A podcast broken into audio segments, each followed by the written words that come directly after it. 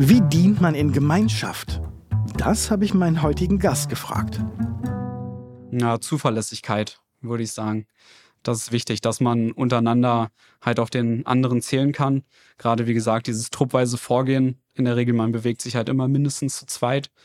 Und wenn man weiß, egal was jetzt in der Situation passiert, der Kamerad lässt einem oder die Kameradin lässt einem nicht im Stich, so dann ist das auf jeden Fall schon Gold wert. Hi, ich bin Max, bin 25 Jahre alt, freiwilliger Feuerwehrmann aus Zeuthen. Herzlich willkommen beim Klang des Dienstes. Mein Name ist Christoph Brosius und in diesem Podcast geht es um Menschen, denen es mehr Freude macht, andere zu unterstützen, als nur an sich selbst zu denken. Dienlich sein zu wollen, ist als Lebenseinstellung genau, was wir heute mehr brauchen als je zuvor. Und darum will ich dieser Einstellung, dieser dienenden Haltung hier auf den Grund gehen. Bei meiner Suche bin ich auf das Konzept der dienenden Führung gestoßen, im Original Servant Leadership. Dessen Urheber, Robert Greenleaf, hat schon 1970 beschrieben, was sich Führungskräfte fragen sollten. Was kann ich für andere tun, damit sie wachsen können und dabei gesünder, weiser und freier werden? Das war damals und ist auch heute noch eine radikale Perspektive. Wie klingt es, wenn man so einer Gemeinschaft dient? Um das aufzunehmen, sind wir für die heutige Folge in die Feuerwache von Max Schulze gefahren. Seitdem er 16 ist, fährt er von hier im Ehrenamt mit auf Einsätze. Er erzählt mir, wofür die Gesellschaft die Feuerwehr braucht und wie man Teil von einer so starken Gemeinschaft wird. Über seine Kameraden spricht er wie über seine zweite Familie. Und das ist ja vielleicht auch genau die Art von Liebe, über die Greenleaf spricht. Getroffen habe ich ihn am Rande von Brandenburg, nur einen Steinwurf entfernt vom neuen Berliner Flughafen.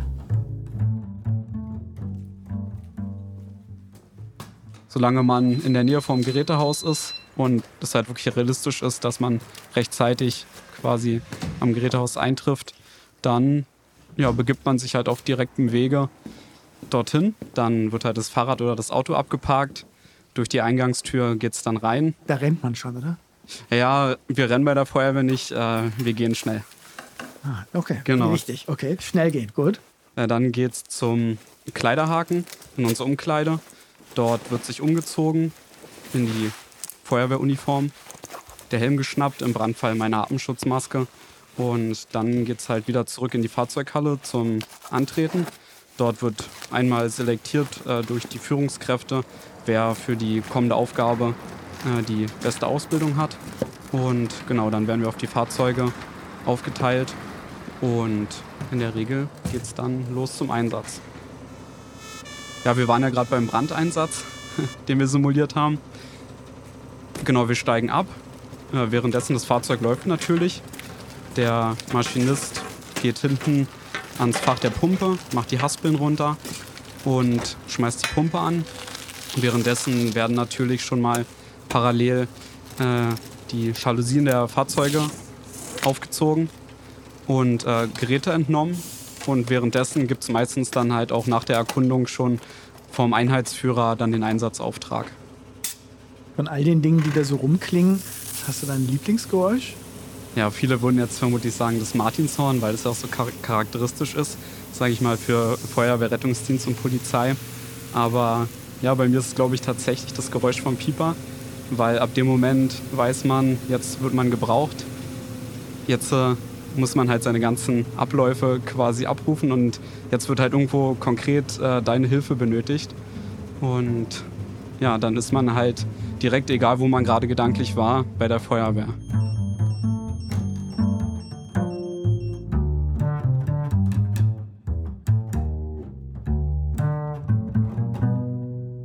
Ich habe mich gefragt, wie viele Menschen sind das denn in Deutschland, die das machen? Also Leuten in Notlagen helfen, die sie alleine nicht mehr gelöst kriegen und war dann erstaunt zu sehen, dass es über eine Million Feuerwehrleute in Deutschland gibt, ja. die also genau an dieser Grenze arbeiten. Genau, 95 Prozent davon freiwillig. Mhm. Der Rest dann in den Großstädten meistens in einer Berufsfeuerwehr organisiert oder hauptamtliche Feuerwehren, Werksfeuerwehren. Und von dieser 1 Million und den äh, 95 Prozent, die davon freiwillig arbeiten, wie viele sind bei euch jetzt hier am Standort? Wie Wir sind gerade ähm, im Löschzug Miersdorf. Und dann gibt es unten auf der anderen Seite der Bahn, sagen wir immer so, nach den Standort Zeuthen. Und beide quasi sind Teil der Freiwilligen Feuerwehr Zeuthen. Und insgesamt in beiden Löschzügen Pi mal Daumen 110 aktive Kameradinnen und Kameraden. Das ist eine komplett äh, freiwillige Feuerwehr. Gibt es einen Grund für? Warum hier niemand angestellt ist oder Vollzeit arbeitet? Also ich sag mal, wir können unsere Arbeit noch sehr gut auf freiwilliger Basis bewältigen. Aber an anderer Stelle fehlt es dann an äh, freiwilligen Kameraden. Gerade auf dem Land ist es zum Teil ein großes Problem. In den Städten ist es halt einfacher, weil dort halt die Berufsfeuerwehren aktiver sind. Die bedarf es natürlich auch. Die werden in der Stadt halt auch ergänzt durch die Freiwillige Feuerwehr. Und hier draußen also ich sage mal hier draußen bei uns, wir sind halt auch schon eine größere Gemeinde mit über 10.000 genau. Einwohnern. So richtig Dorf ist auch nicht mehr. Nee, ne? tatsächlich nicht. Aber ja, mit dem Einsatzspektrum um 200 Einsätze Maximum im Jahr, würde ich jetzt mal sagen, da lässt sich das ähm, noch bewerkstelligen, wenn die Zahlen natürlich weiter steigen. Gerade jetzt äh, viel Zuzug ähm, im Speckgürtel von Berlin. Ähm, die Infrastruktur wächst stetig. Vielleicht sieht es in ein paar Jahren anders aus und dann muss man eventuell auch nachdenken, ob man äh, da hauptamtliche Kräfte dann hinzuzieht. Ähm, Gibt es auch Feuerwehrfrauen bei euch hier? Oder? Ja, wir haben auf jeden Fall Frauen bei uns in der Feuerwehr. Im Löschzug Miersdorf sind es derzeit sechs oder sieben. Und insgesamt ähm, mit dem Löschzug Zeuthen zusammen 18. 110 Menschen. Das ist von der Größe her ein mittleres Unternehmen, aber alle sind freiwillig im Dienst. Zu welchen Einsätzen werden die denn gerufen, um unbezahlt zu helfen? Auf eurer Webseite äh, habe ich genau das gleiche gefunden wie hier im Treppenhaus, nämlich so eine Galerie der für euch erinnerungswürdigen Einsätze. Aber das, was da stand, das war ein relativ breites Repertoire von, von Einsätzen, zu denen ihr hier alle gerufen werdet. Ich hatte das Gefühl, da war diese volle Palette dabei von dem, wofür ihr, glaube ich, gerufen werdet. Ich habe mir notiert, retten, löschen, bergen, schützen. Genau. Das sind so die vier Grundpfeiler der Feuerwehrarbeit. Hast du mal ein Beispiel für retten? Was rettet ihr so?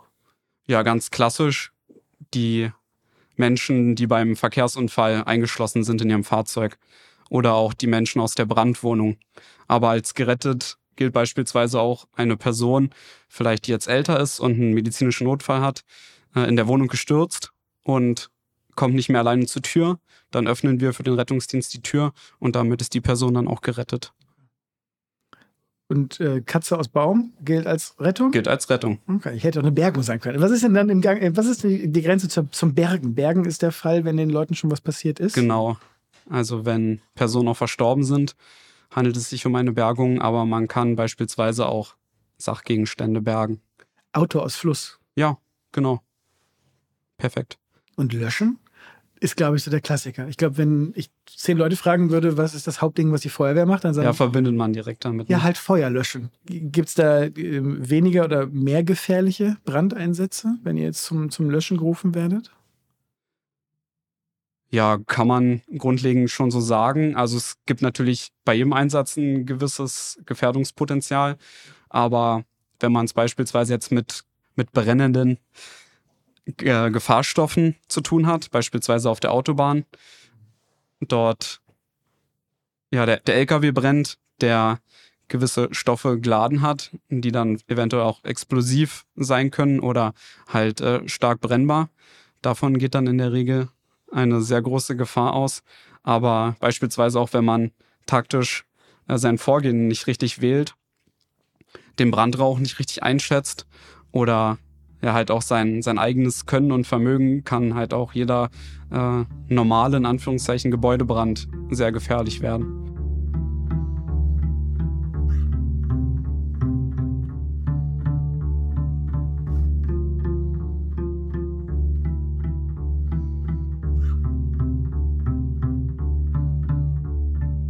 Es ist ein wichtiges Element oder eine wichtige, eine wichtige Kompetenz, die ihr euch aneignet, eure eigene Leistungsfähigkeit und die eurer Kameraden und Kameradinnen gut einschätzen zu können. Äh, richtig? Ja, man muss sich halt immer vor dem Einsatz selbst äh, fragen, kann ich die Aufgabe, die mir jetzt eventuell gleich zugeteilt äh, wird, wirklich übernehmen? Kann ich das leisten?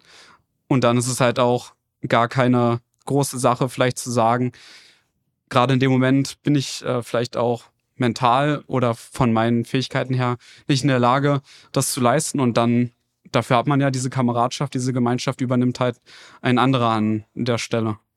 Da gehört aber dann ganz schön viel Größe dazu, empfinde ich jetzt von außen so, dann aber auch dann zu sagen, nee, ich kann ich gerade nicht. Also ich weiß, ich müsste, aber geht gerade nicht. Bin ich heute nicht für aufgestellt oder bin ich nicht fit genug für. Muss man sich erstmal trauen. Ja, sicherlich. Aber man trägt halt die Verantwortung einmal für sich selbst und dann auch für seine Kameraden. Und wenn man jetzt eine Aufgabe übernimmt, beispielsweise als Trupp in ein brennendes Gebäude vorgeht und dann macht man halt schwerwiegende Fehler, dann hat das nicht eine Auswirkung auf mich selbst, sondern halt auch auf meinen Kamerad. Und ich glaube, das will dann im Nachhinein niemand verantworten. Oder halt auch die Menschen, denen dann halt nicht adäquat geholfen werden konnte. Das heißt, ein, ein, massiver Teil von der Routine, die ihr euch antrainiert, ist immer dieser Blick von außen. Immer nicht nur zu fragen, ob, ob das gut für mich ist oder nicht, sondern immer von zu reflektieren im, im Sinne von, was bedeutet das für, für die Menschen und für die Dinge um mich herum, wenn ich jetzt eine Entscheidung treffe. Ja, je länger man natürlich der ehrenamtlichen Tätigkeit nachgeht, desto mehr Routine ist halt auch mit drin. Dann hat man halt nachts den Alarm und fragt sich, wenn man im Gerätehaus angekommen ist, so wie habe ich denn eigentlich gerade den Weg hierher bewältigt, weil das schon so konditioniert ist über die Jahre, dass es halt einfach so, so eine Abläufe sind, da denkt man nicht mehr groß drüber nach. Aber in meinem Fall ist es so, sobald ich dann halt vor gewisse Aufgaben gestellt werde, gehe ich alles nochmal im Kopf durch. Auch die, die Abläufe, wie ich jetzt äh, welches Gerät einsetze oder wie ich vielleicht taktisch vorgehe. Und das ist halt so ein Mix. Also einerseits auch aus dem, was man erlernt hat, was man so oft in Übungen halt immer wieder trainiert hat aber genau andererseits halt auch irgendwann so diesen Blick dafür entwickeln, was muss ich jetzt in der konkreten Situation machen und worauf muss ich halt rechts und links halt noch achten. Spannend, woran Max mich hier erinnert. Bei dem Dreh von einem Musikvideo für einen Freund bin ich mal mitten am Tag zusammengeklappt und dann ging gar nichts mehr. Wenn ich meine eigene Kraft ehrlich eingeschätzt hätte, dann hätte ich die anderen auch nicht hängen lassen müssen dieses Schützen, was, gehört da dazu? Also wen oder was schützt ihr? Also wenn es halt ein Schadensereignis gibt, dann hat es halt oft auch große Priorität nach der Rettung halt eine Ausbreitung zu verhindern und dementsprechend halt auch äh, Personen, Tiere, die Umwelt oder Sachwerte zu schützen. Das kann jetzt ganz einfach ein Waldbrand sein, der sich auf eine Siedlung äh, auszubreiten droht dann wird die Siedlung halt durch spezifische Maßnahmen geschützt. Umweltsachen dann meistens, also die Umwelt oder die umliegenden Sachen vor dem da konkret schützen, was da gerade ausläuft, gluckert, brennt. Genau, wo wir wieder beim, beim Thema Gefahrstoffe wären oder Gefahrgüter. Auf der Autobahn hat beim LKW der Tank leck geschlagen. Es läuft halt ähm, der, der Treibstoff unkontrolliert aus. Dann schützen wir im Endeffekt die Umwelt vor der Kontamination. Euer ähm, Einsatzgebiet ist eben gar nicht nur bezogen jetzt auf die Ortschaft hier, sondern äh, relativ viel Areal auch noch drumherum. Also bis hin zu auch Stücke von Autobahnen liegen auch noch in eurem Einsatzbereich. Ne? Ja, ne? das stimmt. Also zum einen die umliegenden Gemeinden, die wir halt je nach Alarm- und Ausrückeordnung halt noch unterstützen zusätzlich. Aber auch die Seen, die wir haben. Wir haben eine Bahnstrecke und wie du auch schon äh, erwähnt hast, die Autobahn. Wo sind denn die Sachen, wo du sagst, hm, wenn, wenn mir einer sagt, der Einsatz ist, ist jetzt da und da, da stellen sich mir am ehesten die Nackenhaare hoch, weil ich schon weiß, das wird meistens nicht gut. Ist das dann eher so Autobahnunfälle, weil das meistens Sachen sind mit hoher Geschwindigkeit, wo die Wahrscheinlichkeit, dass da was Schlimmeres passiert ist, größer ist? Oder ist es die Bahnstrecke, weil Unfall an der Bahn meistens dann auch. Ja, da weiß man dann leider schon, in welche Richtung das meistens tendiert. Also klar gibt es glückliche Ausnahmefälle, wo dann tatsächlich ein Unfall vorliegt, beispielsweise mit dem Pkw, wo die Person schon ausgestiegen war vorher. Aber in der Regel geht es auf der Bahnstrecke dann meistens ums Thema Suizid, was dann halt wirklich schwierig ist. Ja, bei der Autobahn ist es halt immer so aus Eigenschutzgründen eher, dass man da mit einem mulmigen Bauchgefühl manchmal losfährt weil es nicht selten vorkommt, dass halt auch mal ein LKW auf Stauende auffährt oder andere Verkehrsteilnehmer unachtsam sind. Passiert leider nicht allzu selten auch, dass mal ein Kegel von uns weggefahren wird oder dass Absperrungen dann halt auch zum Teil umkurvt werden. Ja, wo man sich dann denkt, wenn man zur falschen Zeit äh, am falschen Ort steht, so, dann könnte es halt auch um die eigene Gesundheit gehen. Das Risiko, selbst verletzt zu werden oder dabei zu sein, wenn andere Schaden nehmen oder sogar erst einzutreffen, wenn Menschen schon gestorben sind. Wie geht man denn damit um, wenn das der Alltag ist? Wie oft kommt so ein Gedanke an die eigene Sterblichkeit? Also, weil in meinem normalen Berufsalltag und in meinem normalen Leben bin ich gar nicht so häufig tatsächlich damit konfrontiert. Dass ähm, ich endlich bin, dass die Menschen um mich herum endlich sind. Ich habe das Gefühl, dadurch, dass du diese Tätigkeit ausübst, ist das ja ein, ein ziemlich präsentes Thema, oder? Ist das ein, ich denke, ich bin da jede Woche mit konfrontiert oder ich bin da einmal im Monat mit konfrontiert. So fühlt es sich zumindest an. Ja, glücklicherweise nicht allzu oft, aber natürlich der Tod ist ein Thema, mit dem kommt man früher oder später in Kontakt als Feuerwehrmann.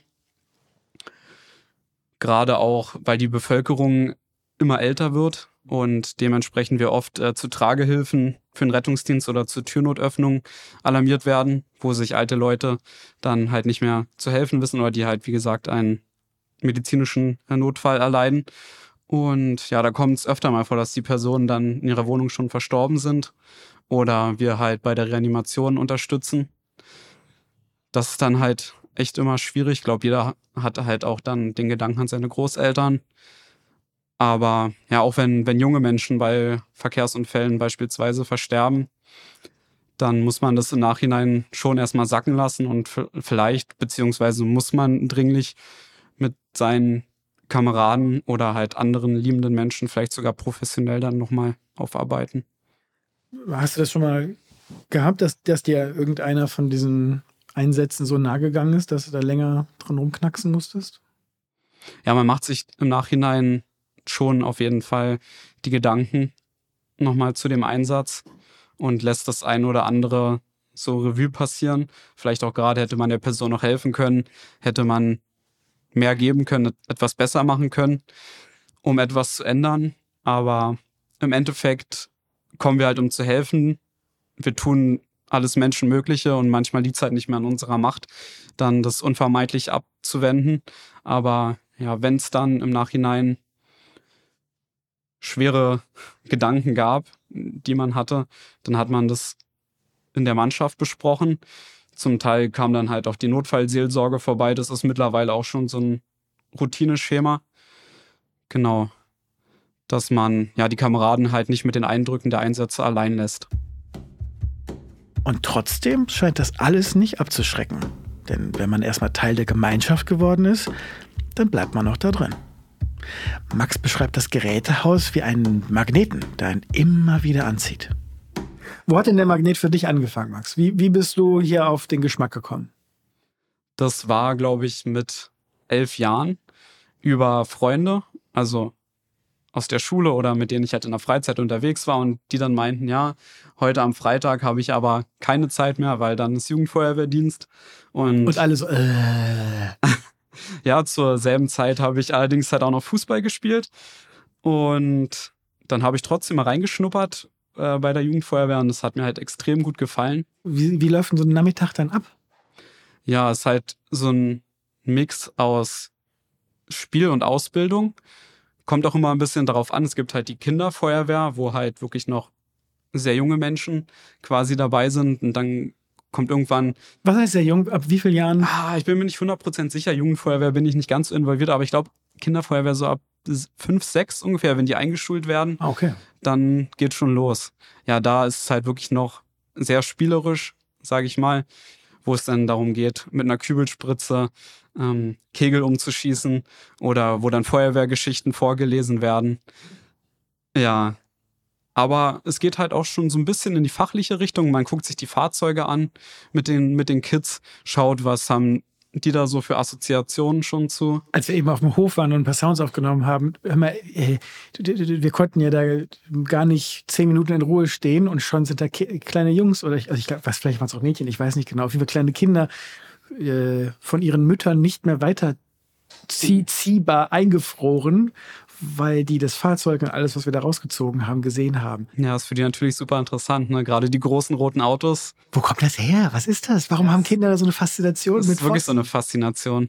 Wobei ich sagen muss, ich hatte die früher tatsächlich nicht für Feuerwehrfahrzeuge, sondern so für Bagger und andere Baufahrzeuge. So, Max, das, da treffen wir uns jetzt, weil ich wollte auch Baggerfahrer werden. Immer. Und ich gucke ja. mir das heute gern Bagger an. Ich glaube, wenn mir Hochtief einen Platz auf einer Kinderbaustelle angeboten hätte, dann würde ich heute Podcasts auf dem Bagger hören. Dafür hätten sie mich dann aber auch noch im Stimmbruch halten müssen. Das ist nicht so ganz leicht. Und jetzt Jugendfeuerwehr, was habt ihr gemacht? Was war dann so euer Programm? Ja, es geht dann nach und nach immer mehr so von dem spielerischen ähm, ans Praxisorientierte, dass man quasi schon so angeleitet wird, wie man dann später den, den aktiven Dienst halt auch äh, mitmachen kann. Aber Spiel und Spaß steht halt auch noch viel im Vordergrund. Also es gibt dann halt auch im Sommer gerade halt die Wasserschlachten oder man, man fährt halt mit dem äh, Mehrzweckboot mal über den See. Und also die, die Kinder müssen halt irgendwie motiviert werden. Dann gibt's Schlauchkegeln. Aber alles halt mit dem Ziel, quasi schon diese spielerischen Tätigkeiten dahingehend so einzubinden, dass sie die Grundfähigkeiten so für den späteren aktiven Dienst ein bisschen geschult werden. Darf man auch Feuer legen, um was über Feuer zu lernen? Macht ihr Feuer? Ja, also es gibt halt bestimmte Gerätschaften. Klar, dafür gibt es dann gewisse Bedienungsvorschriften und Sicherheitsvorschriften. Aber definitiv beispielsweise gibt es Anschauungsobjekte für Fettexplosionen in der Küche, uh. damit die uh. Menschen sich halt vorstellen können, was passiert, wenn sie einen Fettbrand halt mit Wasser löschen. Aber wir haben halt auch so Miniaturmodelle beispielsweise nachgebaut von, von Häusern, wo man dann halt auch Rauchentwicklung simulieren kann, indem man hier und da gewisse Türen und Fenster schließt. Das habe ich auch gemacht. Im Kamin meiner Eltern fanden die nicht so gut. ja, es kann auch mal die Feuerwehr auf den Plan rufen. Im schlimmsten Fall. Feuerwehrschule, habe ich gelesen, ist ein Ding. Also ist, ist, ist, äh, ist das der Klammerbegriff dafür, dass man diese Grundausbildung dann, dann macht, um in diesen aktiven Dienst eintreten zu dürfen. Ja, habe ich auch schon von gehört. In, Brandenburg gibt es da, glaube ich, auch schon erste Pilotprojekte, dass man das als Wahlpflichtfach anbietet, Feuerwehr äh, in Schulen. Genau, und dort erwerben sie quasi die Ausbildung zum Truppmann Teil 1, was ähm, ja auch die Fähigkeiten beinhaltet, die es im Endeffekt braucht, um dann im aktiven Dienst auch die Einsätze mitzufahren. Das erinnert mich total an das Warten auf die Zeit, endlich den Führerschein machen zu dürfen. Ja, ich komme vom Dorf. Das Büffeln für die Prüfung und das Gefühl, es nicht abwarten zu können, endlich allein fahren zu dürfen. Nur bei Max ging es, glaube ich, eher darum, endlich mitfahren zu dürfen. Und wie alt warst du, als du das gemacht hast? Da war ich 15 Jahre alt, glaube ich. Also bei uns ist es so geregelt gewesen, dass man ab dem 16. Jahr von der Jugendfeuerwehr übergetreten ist in die Einsatzabteilung. Mhm. Und mit 15 wurde ich dann quasi schon zum Truppmann ausgebildet. Also mit 15 sitzt du da schon neben den alten Herren und, und Damen auf dem Wagen im vollen Einsatz, bist bei jedem Einsatz potenziell mit dabei. Nee, Nein, mit, mit 15 tatsächlich noch nicht. Bei uns mit Vollendung des 16. Lebensjahres und wenn die Zugführung, also quasi unsere Vorgesetzten sehen, dass man dem Ganzen gewachsen ist, ähm, wird man ja auch in den aktiven Einsatzdienst mit übernommen und darf natürlich noch nicht sofort alle Aufgaben ausführen. Für viele Aufgaben braucht es halt auch extra Ausbildung, die man erwerben muss, extra Lehrgänge, die erfolgreich abgeschlossen sein müssen. Aber ja, diese Grundtätigkeiten nach Feuerwehrdienstvorschrift 1, die kann man auf jeden Fall dann schon im Einsatz übernehmen. Und wie gesagt, es wird jede helfende Hand gebraucht. Und da kann man den älteren äh, Kameraden sehr gut äh, assistieren, schon zur Hand gehen. Ab wann kriegt man denn so einen geilen Pieper? Also wie alt muss man sein? Ja, mindestens 16 bei uns. Es gibt aber auch äh, freiwillige Feuerwehren, wo es erst ab 18 möglich ist. Dieser Pieper, du, hast gesagt, der holt dich wie oft die Woche hierhin? Vier, viermal im Schnitt? Fünfmal? Das ist ganz unterschiedlich. Also wir sind ja eine freiwillige Feuerwehr, haben im Jahr durchschnittlich, ich sag mal so grob zwischen 100 und 200 Alarm. In dem Pensum bewegt sich das immer. Und da kann es mal sein, dass zwei Wochen gar nichts ist. Dann haben wir manchmal Wochen, wo dann sechs, sieben Alarme sind. Aber im Durchschnitt, ja, könnte man jetzt sagen, zweimal die Woche, dreimal die Woche. Und wenn das nicht passiert, dann hast du gesagt, kommst du aber auch jetzt zum Beispiel, um hier zu trainieren, weil ihr hier auch einen Fitnessraum habt. Genau. Da macht man in der Regel dann zu zweit Sport oder alleine, weil der Raum nicht ganz so groß ist. Aber um sich fit zu halten, reicht der vollkommen aus. Als ich vorhin hier angekommen bin, bin ich natürlich erstmal ein bisschen zusammengezuckt. Ich weiß nicht, ob du das weißt, aber du äh, hast eine extrem sportliche Figur, ne? Vielen Dank. Also äh, ist das schon mal eine der Grundvoraussetzungen, um hier mitspielen zu dürfen? Also so eine Wuchtbrumsel wie ich würde wahrscheinlich nicht richtig alt hier werden, oder? Also Feuerwehrmann bedeutet Fitness. Wären wir jetzt bei der Berufsfeuerwehr, würde ich das erstmal so grundlegend unterschreiben. Klar, bei uns schadet halt auch so eine gewisse Grundfitness nicht. Aber es gibt halt noch so viele andere Tätigkeitsbereiche, wo man ähm, sich quasi engagieren kann und wo man dem Kollektiv weiterhelfen kann.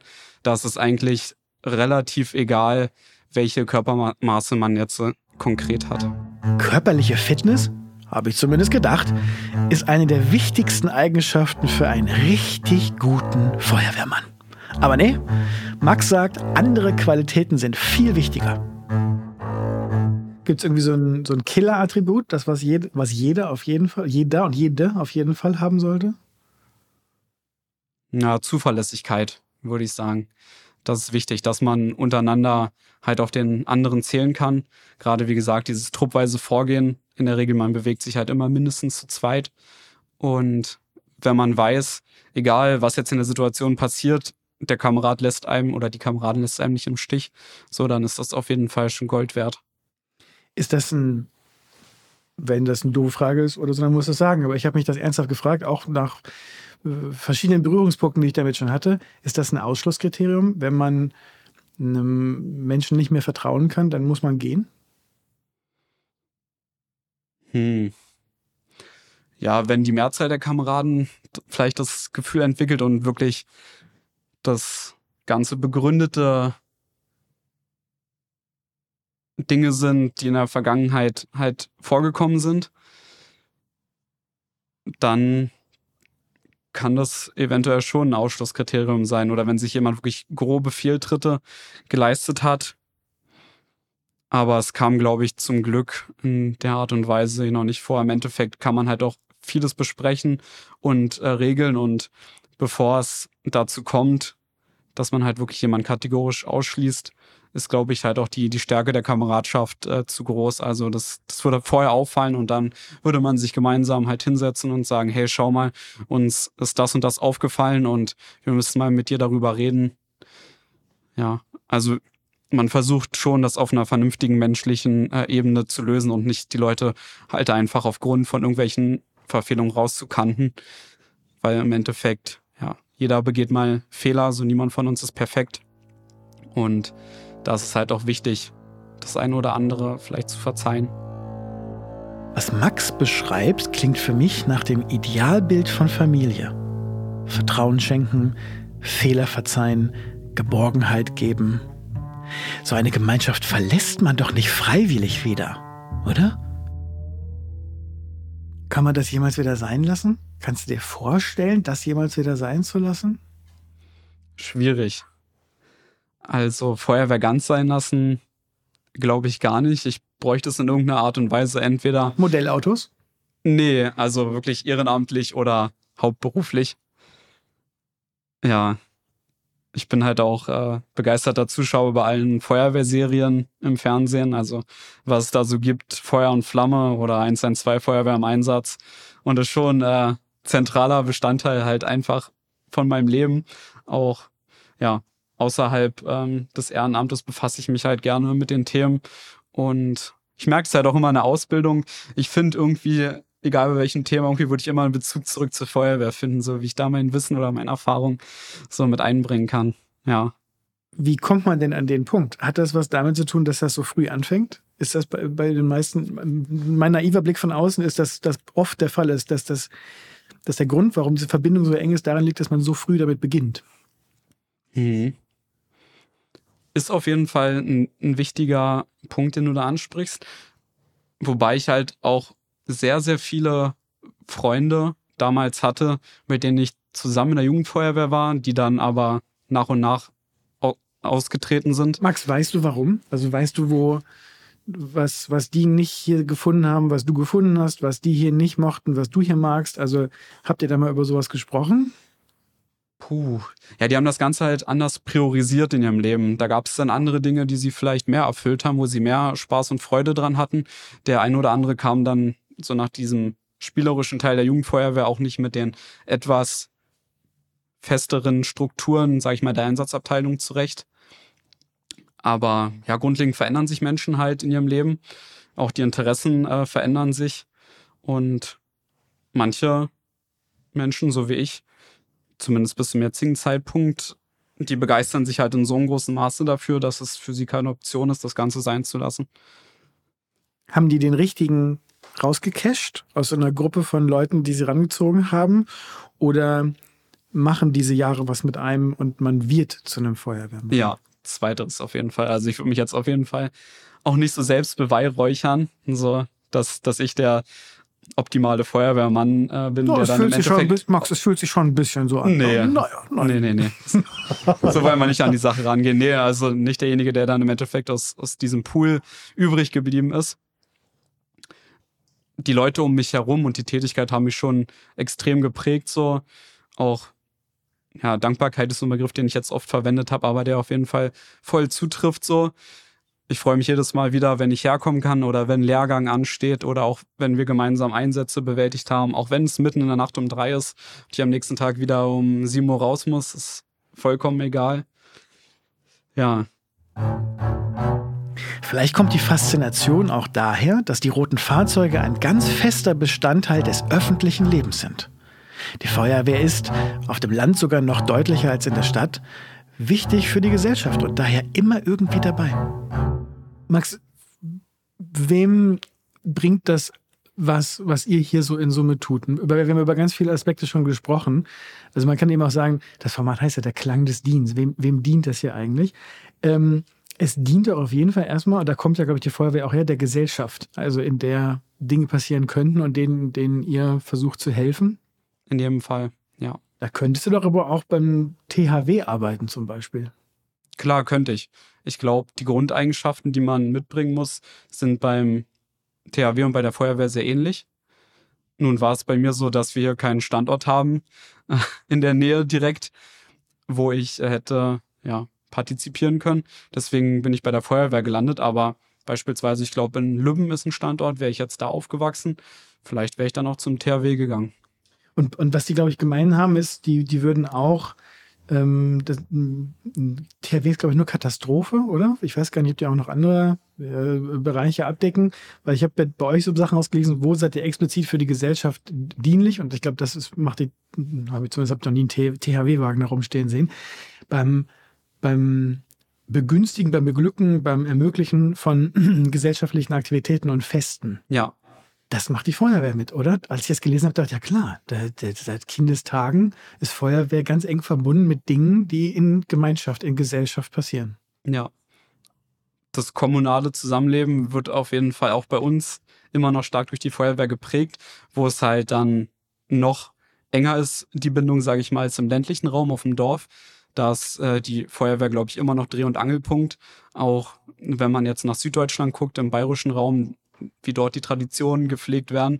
Das finde ich halt wirklich immer sehr grandios und auch wie eng dann die verschiedenen Vereine halt wirklich zusammenwirken, ob es dann halt Schützenverein, Fußballverein, Angelverein und Feuerwehr sind, die dann halt auch, ja, wie gesagt, gemeinsam so einen Ort halt auch prägen können. Ne? Was macht ihr hier? Was ist so ein Ding, wo ihr helft? Auf jeden Fall das Osterfeuer, was hier jedes Jahr durch unsere Feuerwehr realisiert äh, wird. Letztes Jahr ist es ausgefallen, dieses Jahr wird es wahrscheinlich auch ausfallen. Das ist für uns echt traurig. Weil, weil ihr nicht anzünden dürft oder nicht löschen? Nein, weil halt einfach eine echt schöne Feierlichkeit fehlt im Jahr. Und wir haben halt einen Großteil des Jahres viel damit zu tun, uns weiterzubilden, ähm, halt auch die Einsätze zu fahren, Menschen zu helfen. Erleben da halt auch zum Teil schwere Schicksale und dann ist es halt auch mal schön, so eine Festivität zu planen, für einen Abend mal abzuschalten. Dann kommt der ganze Ort oder der Halbaucher zumindest zusammen und ähm, ja, dann stößt man halt auch einfach mal gemeinsam an und äh, genießt den Abend. Und sowas ist halt auch für die Moral und für die Gemeinschaft extrem wichtig. Äh, wenn jetzt irgendwelche anderen Veranstaltungen sind, dann sichert ihr die auch ab. Also es ist eben auch wirklich eine richtige harte Funktion, die ihr da aus, ausfüllt. Ne? Gibt es hier konkret so Sachen vor Ort, wo ihr sichernd eingreift, damit eine Veranstaltung stattfinden kann, abgesehen vom Osterfeuer? Ja, es gibt das sogenannte Fischerfest, das findet immer zu Pfingsten statt und am ähm, Miersdorfer See gibt es dann halt so Rummel und Programm was halt über die Gemeinde und die äh, Gewerbetreibenden halt so realisiert wird. Und genau, weil es dort halt auch ein Feuerwerk gibt, dann meistens zum Abschluss und viele Menschen äh, zusammenkommen, äh, leisten wir dann halt äh, dort Brandschutz und sind halt auch für die Erste Hilfe zuständig. Ähm, Brandschutz, Erziehung, haben wir vorhin schon so ganz kurz erzählt. Das auch ist aber auch, auch so ein wichtiges Thema. Ne? Also relativ früh schon den Leuten Gefahrenpotenziale so zu impfen, dass sie ihr Verhalten gleich richtig adaptieren können. Ja, richtig. Auch wie beispielsweise der Notruf gewählt wird und die kleinen Kinder werden dann wirklich schon ja, im Kindergartenalter herangeführt an die ganze Sache, auch dass sie keine Angst vor Feuerwehrleuten haben. Sollten sie halt wirklich mal in die Situation kommen, beim Unfall oder wenn es zu Hause brennt, dass sie ja die Feuerwehrleute nicht als Gefahr wahrnehmen, sondern als die Helfer, die dann halt wirklich kommen. Ja, und die Angst halt, wie gesagt, also ein bisschen verlieren. Ja, aber auch generell förderliches Verhalten oder präventives Verhalten so ein bisschen anlernen, dass äh, bei Waldbrandstufe 5 Sommerkippe rauchen. Genau, hm. nicht gezündelt wird hm. oder dass man zu Hause vorsichtig sein muss, wenn man den Herd bedient. So eine ganz einfachen Basics. An Weihnachten stecke ich gerne einen Geldschein in die Kaffeekasse bei unserer Tierärztin, weil wir dem ganzen Team wirklich dankbar sind.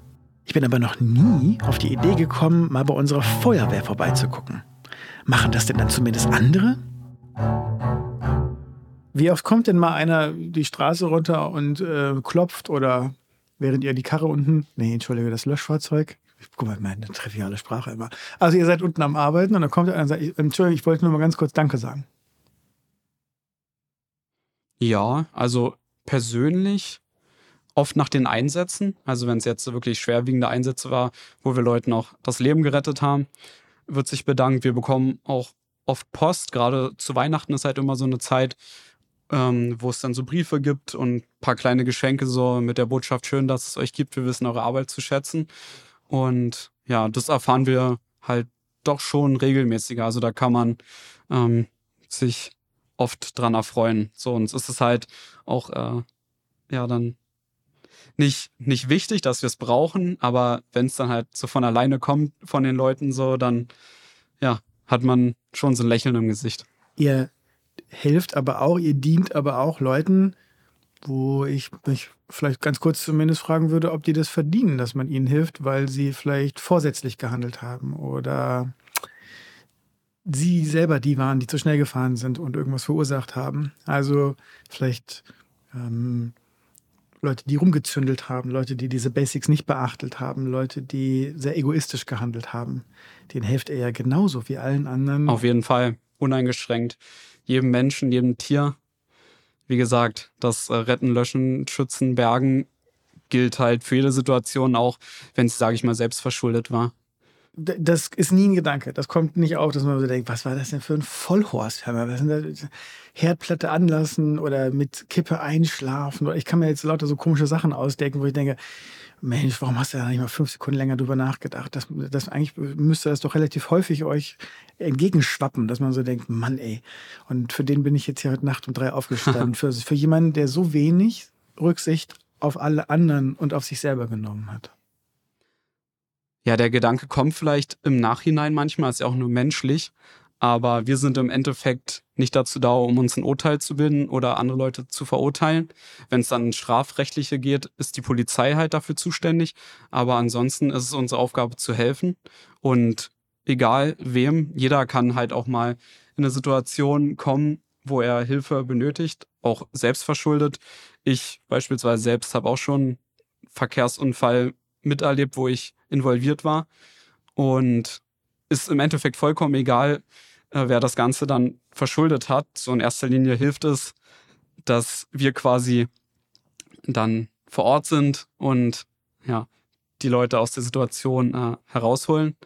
Und klar, im Nachhinein kann man halt immer viel darüber philosophieren, was man hätte anders oder besser machen können. Aber niemand ist fehlerfrei und jeder erwischt halt auch mal einen schlechten Tag.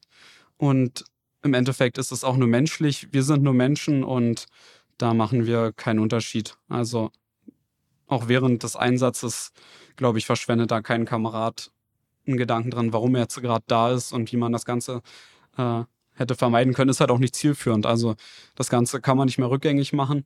Und ihr kommt nur nach Hause, wenn ihr den Job erledigt habt, Richtig. für den ihr da seid. Und wir sind so oder so da. Der Pieper hat uns aus dem Bett geworfen oder aus welcher äh, Lage halt auch immer gerade rausgeholt aus unserem Alltag. Und dann geben wir halt auch unser Bestes, um dann danach halt mit reinem Gewissen sagen zu können, wir waren hier. So, wir haben alles äh, unternommen, was in unserer Macht lag und wir haben ähm, die Einsatzlage mit Bravour bewältigt. So.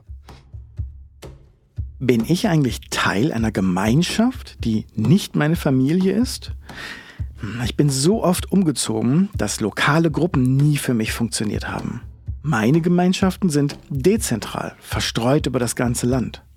Vertrauen, das habe ich jetzt noch mal mehr verstanden, wächst immer über Zeit. Ganz egal, ob man sich im selben Ort befindet oder eben nicht. Wie, wie wird man denn so ein toller Teamplayer, den ich wahrnehme, den, die ihr hier seid? Wie, wie geht das? Wie, wie, wie wird man so ein gemeinschaftswohlorientierter Mensch? Ich glaube, das ergibt sich einfach. Also, wenn man ja halt auch viel Zeit mit den Kameradinnen und Kameraden zusammen verbringt und in einer gewissen Art und Weise prägt einen das natürlich. Und wenn man halt immer wieder sieht, so im Einsatz ist funktioniert nur als Gemeinschaft und große Herausforderungen, sei es jetzt äh, Renovierung der Wache, Fahrzeugneubeschaffung, ähm, große Einsatzlagen, ähm, hat man dann gemeinsam bewältigt. Dann ist es halt so eine Erkenntnis, die einen dann nach und nach halt auch zu so einem Teamplayer werden lässt, denke ich. Das konnte ich nicht alleine, das konnten wir nur zusammen. Das habe ich erlebt. Richtig. Mehrfach. Das lasse ich sacken. Ja. Also es braucht Zeit. Teamplayer wird man über Zeit. Der eine oder andere hat das vielleicht schon mehr in der, in der Kindheit erworben, übers Elternhaus beispielsweise. Dann ist derjenige vielleicht schon ein Teamplayer und passt sich von Anfang an super ein. Aber wer jetzt äh, vielleicht so ein bisschen Individualist ist, ähm, dem wird trotzdem so der ein oder andere Wert hier näher gebracht, den er sich dann vielleicht im Laufe der Zeit äh, für, für sich halt so mitnimmt. Gibt es irgendwie einen Ausspruch oder einen Spruch, wie man sich verabschiedet? Also wenn unser Dienst beendet wird, dann tritt halt der Zugführer oder der Dienstdurchführende immer nach vorne und sagt, wir beenden den Dienst mit einem einfachen Gut. Und dann antworten wir aus der Mannschaft heraus, also aus dem Kollektiv, mit wer. In anderen Feuerwehren halt auch gut Schlauch. Aber das ist wirklich nur spezifisch nach dem Dienst. Das kommt jetzt nicht in der Freizeit vor. Aber das, das, aber das musst du mir erklären. Gut wer, also wer von Feuerwehr Genau. und, und, und äh, im Sinne von gute Abwehr. Ja, genau. Sich dem Feuer erwehren, quasi. Halt auch noch historisch so geprägt. Und das schallt dann so durch den Raum. Also er, er gut und alle so wer. Richtig. Hm. Aber das wäre jetzt, das, ist ja, das, ähm, das macht man jetzt nicht so, wenn zwei Leute sich treffen. Und Nee, gar nicht. Mensch, du, ja, guten wer. Das ist dann vielleicht auch so ein bisschen Pflege von Tradition, was wir halt noch so aktiv bei uns dann äh, ja in den Alltag mit einfließen lassen. Also, wenn ich dir jetzt gut wer wünschen würde, das wäre nicht so richtig angemessen. Ja, es, es wäre amüsant so. Aber Es müsste halt in den Kontext passen, sage ich mal. Max, stell dir vor, dieses hallende Podcast-Studio, was wir hier haben, bei dir in der Feuerwehrwache, wäre die Halle, der Dienst wäre zu Ende.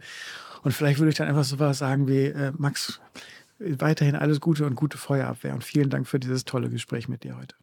Ich habe zu danken. Das Dienen in Gemeinschaft klingt für mich vor allem nach komplettem Vertrauen. Die Kollegen von Max müssen sich einzeln und in der Gemeinschaft zu 100% aufeinander verlassen können. Ihr Leben könnte davon abhängen. Und warum können Sie das?